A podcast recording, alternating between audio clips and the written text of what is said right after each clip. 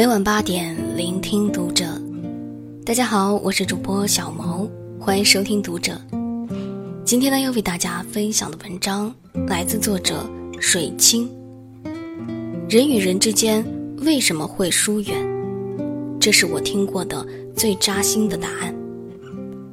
关注读者新媒体，一起成为更好的读者。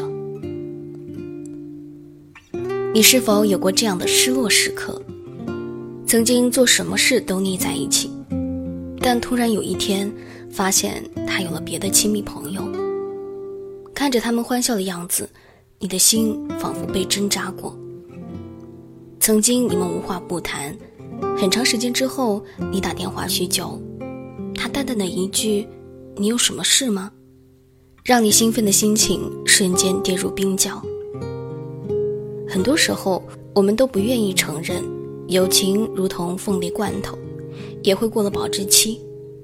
我们总以为曾经那么好，那就永远不会疏远。但事实证明，曾经那么好过是真的，但现在我们再也回不去了，也是真的。时光老了，我们散了。去年年末，我参加了初中同学聚会，大家对这次的聚会充满了期待。毕竟这么多年，很多同学都还没有见过面，可是碰在一起，才发现大家都已经聊不到一块儿了。